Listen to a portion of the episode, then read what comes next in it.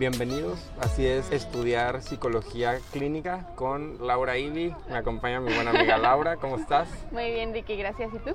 Bien, también muchas gracias por aceptarme la invitación. No, María, gracias a ti por invitarme a ser parte de este proyecto tan padre que estás empezando. Sí, no, muchísimas gracias. Y bueno, primero me gustaría que te conocieran un poquito. Este, ¿Quién es Laura Ibi? Eh, bueno, yo soy...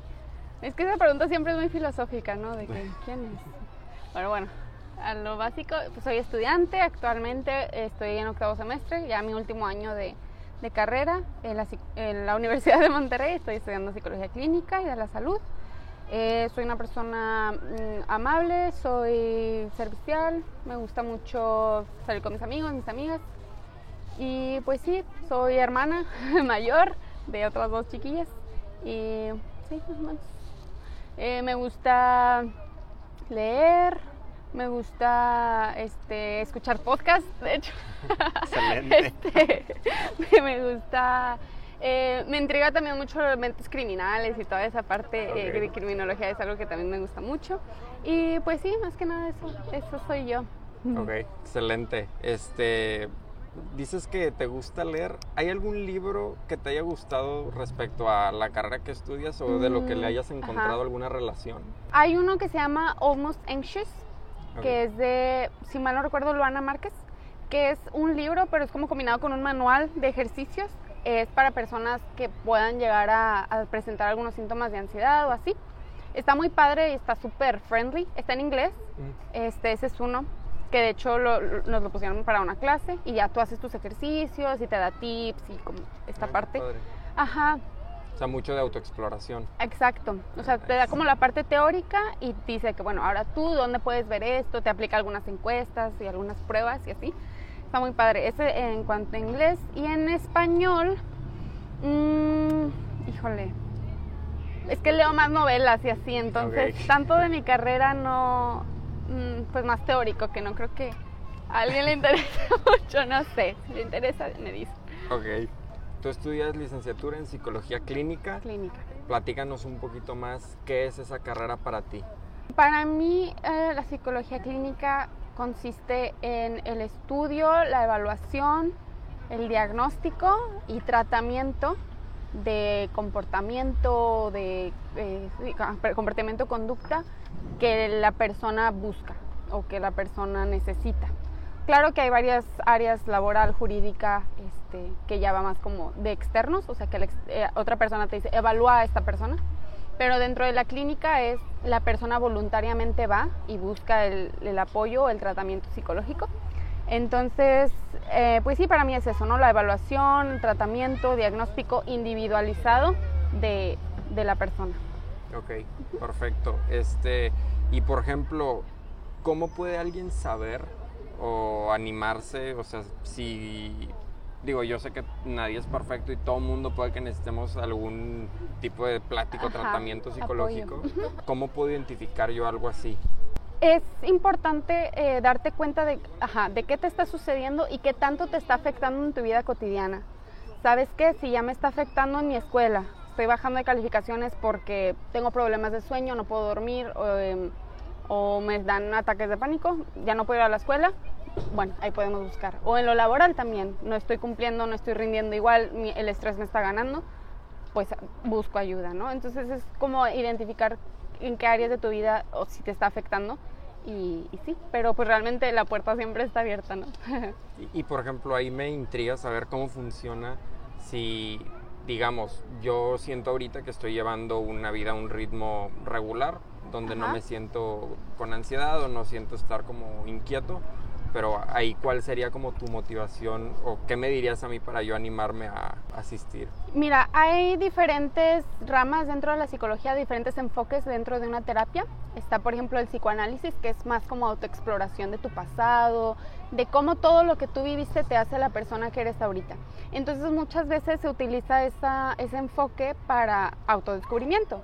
¿Por qué reacciono así cuando mi novia mm, me la hace de tos? ¿Por qué reacciono así cuando mi mamá me regaña? ¿Por qué reacciono así cuando saco malas calificaciones? Como un poco de autoexploración, ¿no? Luego está, por ejemplo, la cognitivo-conductual, que va un poco más a cambiar la conducta, a formar eh, nuevas conductas, nuevos comportamientos favorece- favorecedores para ti. Eh, breve sistémica, que es más de familia. Y bueno, esas son como las tres más grandes. Ok, para no ok. irme tan. Entonces, tú, depende de tus objetivos, vas a buscar el tipo de terapia que, que- que quieres, ¿no?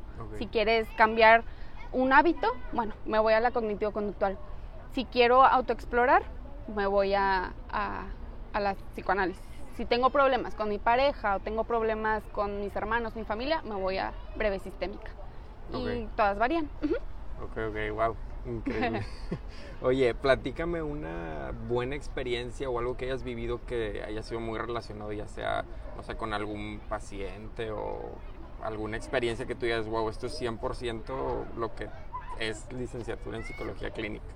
Mm, bueno, pues pudiera platicarte un poquito sobre mis prácticas, que pues realmente pues es la carrera, ¿no? Ok, Mis primeras prácticas fueron en un asilo, en donde evaluamos a los residentes del asilo y les empezamos a aplicar ejercicios de estimulación cognitiva. Eh, memorama, sopa de letras, encuentra al intruso, cositas así, detallitos, eh, autobiografías y así. Y entonces, bueno, esa parte como que pues la disfrutas mucho, ¿no? Porque conoces a mucha gente. Y pues siempre como que convivir con adultos mayores, bueno, claro, hay de todo tipo, ¿verdad? Pero es muy bonito. Eh, luego estuve en casa, en una casa hogar, casa hogar, hogar Douglas, está por la carretera más o menos. Ahí estuve con adolescentes y eso la verdad sí fue un reto. Y, y realmente ahí sí fue terapia individual con los adolescentes y sí ahí fue como la primera vez que dije, wow, o sea, esto es dar terapia a un adolescente porque es súper diferente darle a un niño adolescente y a un adulto. Normalmente el adolescente va porque alguien lo manda. Entonces no tienen como esa apertura tan fácil pero la verdad lo disfruté muchísimo. Al final, claro que me, eh, te terminas este, como no queriendo ir y darles como pues este seguimiento que a veces sí lo necesitan. Y pues actualmente estoy en el ISTE, eh, ahí es adultos, eh, terapia individual con adultos y pues ahí cada adulto este, va por, Por por, voluntad. por voluntad propia. Entonces, mm, de una experiencia en concreta, no sé si puedo dar algo así, pero es como súper padre conocer a tanta gente y como ajá, darte cuenta de todas las historias que viven esas personas y, y no sé, yo siento muy padre como que cada vez que entra un paciente a la puerta es como un mundo nuevo, ¿sabes? Sí, sí. Ujú. Y por ejemplo, ¿tú qué hacías en esos casos? Este, ¿Les dabas eh, asesoramiento o literal era una consulta formal? Consulta formal. Por Ok. ejemplo, en, con los adolescentes, sí venían, este, no, pues, este, batallé mucho, pero al final, bueno, quisiera trabajar esto, esto, esto, bueno, vamos a empezar a trabajarlo, platícame un poquito más de esto. Los adultos van por algo, entonces, bueno, platiquemos un poquito más de esto y, pues sí, más o menos. Súper padre, me encanta. Pero cuéntame también cuál fue tu proceso para llegar a decidir que esa era la carrera que debías estudiar. O sea, ¿qué camino seguiste hasta llegar a, Sí. a la carrera? Mm, fíjate que fue un camino muy complejo. Este, yo, bueno, si ves que en prepa nos ponían exámenes de orientación vocacional. Ajá. Entonces ahí me salía eh, medicina, psicología y algo de periodismo, algo así, algo de comunicación. O sea, dos de salud y una. Exacto. diferente. Entonces la, la última fue que no. Yo como que sabía, yo sabía que era salud. Eh, me, me- me encantan los temas de salud, de personas, de conexión con personas, de, del bienestar. Entonces dije, bueno, va, por aquí me voy a explorar. Fui a entrevistas, fui en tópicos, fui este, a entrevistas con directores de carrera y así. Y llegué a la UDEM, vi el plan de estudios de psicología general, clínica y laboral. Psicología como general tiene como un poquito de todo. Y laboral como que no me encantó. Vi el de clínica, de aquí soy. Vi, vi las materias, la directora me explicó en qué consistían, cómo iban a hacer las prácticas, que era como que algo de, también de lo que me emocionaba, el internado al final, toda esa parte. Entonces dije, pues sí, de, de aquí soy y, y es fecha que en, en ningún momento de la carrera he tenido como las crisis de chin, este, me cambio, no me Ajá, cambio. De que realmente escogí bien. Ujú, realmente estoy muy contenta. Y por ejemplo, ¿qué habilidades sientes que has desarrollado con la carrera? Híjole, muchísimas. O sea, es que no, puedo de que ni por dónde empezar. Creo que he tenido un crecimiento tanto profesional como personal. en, eh, gracias a la carrera profesional, pues esta parte de pues análisis, de conductas, observación, este, eh, claro, todo lo de diseño de protocolos, diseño de intervenciones, mm, análisis funcionales de, del paciente, por ejemplo, porque está aquí, este, una entrevista completa eh, por esa parte. Por una parte individual, creo que ha sido mucho crecimiento personal en cuanto a, yo voltear a verme a mí, de decir, como te dije ahorita, de que, o sea, ¿por qué reacciono así? ¿Por qué hago esto? ¿Por qué hago esto? Hay un, hay un término en psicología que se llama triada cognitiva, que haz de cuenta que pues es un triángulo en donde está pensamiento, emoción y conducta. Entonces es cómo tu pensamiento influye en tu emoción y detona tu conducta. Y así se va haciendo el luego esa conducta te da otro pensamiento, otra emoción. Entonces me ha enseñado mucho esta parte de yo no, yo no, la gente no me hace sentir mal. Yo me siento así, enojada, triste, feliz, contenta o whatever, porque pensé algo que me hizo sentirme así y reaccioné de tal manera. Entonces, eso sirve muchísimo, por ejemplo, en la comunicación. Y lo típico de parejas, ¿no? De, no es me hiciste enojar, sino responsabilizarte de tus emociones y decir, me sentí mal, me sentí enojada cuando pasó esto, ¿por qué pensé esto? Okay. Entonces, sí, es, fue, ha sido una introspección muy padre conmigo misma. Este, también me ha dado mucho crecimiento en cuanto a mis valores. El hecho de, de que un ser humano vale por el simple hecho de ser un ser humano. O sea, valemos lo mismo nosotros a cualquier persona de la alta sociedad o whatever, ¿no? Entonces, ajá, el valorar el, al ser humano, ese también ha sido un aprendizaje que, que, lo llevo conmigo mucho tiempo, o sea, que nadie supera a nadie, todos valemos lo mismo. Y también que cada proceso, y como te mencioné, ¿no? cada persona es un mundo completamente diferente. Eh, y muchas veces, y creo que un poquito más actual, pues todas las redes sociales y todo eso que, que tenemos más al alcance, como compararnos. Ver la vida de tal blogger, ver la vida de tal futbolista y decir, ay, ¿yo por qué no? ¿Yo por qué no he emprendido? ¿Yo por qué no he hecho tal cosa que, que se ve que está muy chido? ¿No? Sí, sí, sí.